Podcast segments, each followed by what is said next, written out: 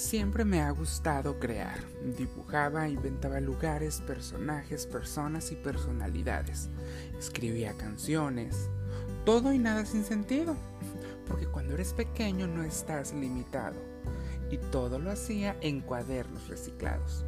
Cuadernos que quedaban con pocas hojas y con mucho espacio.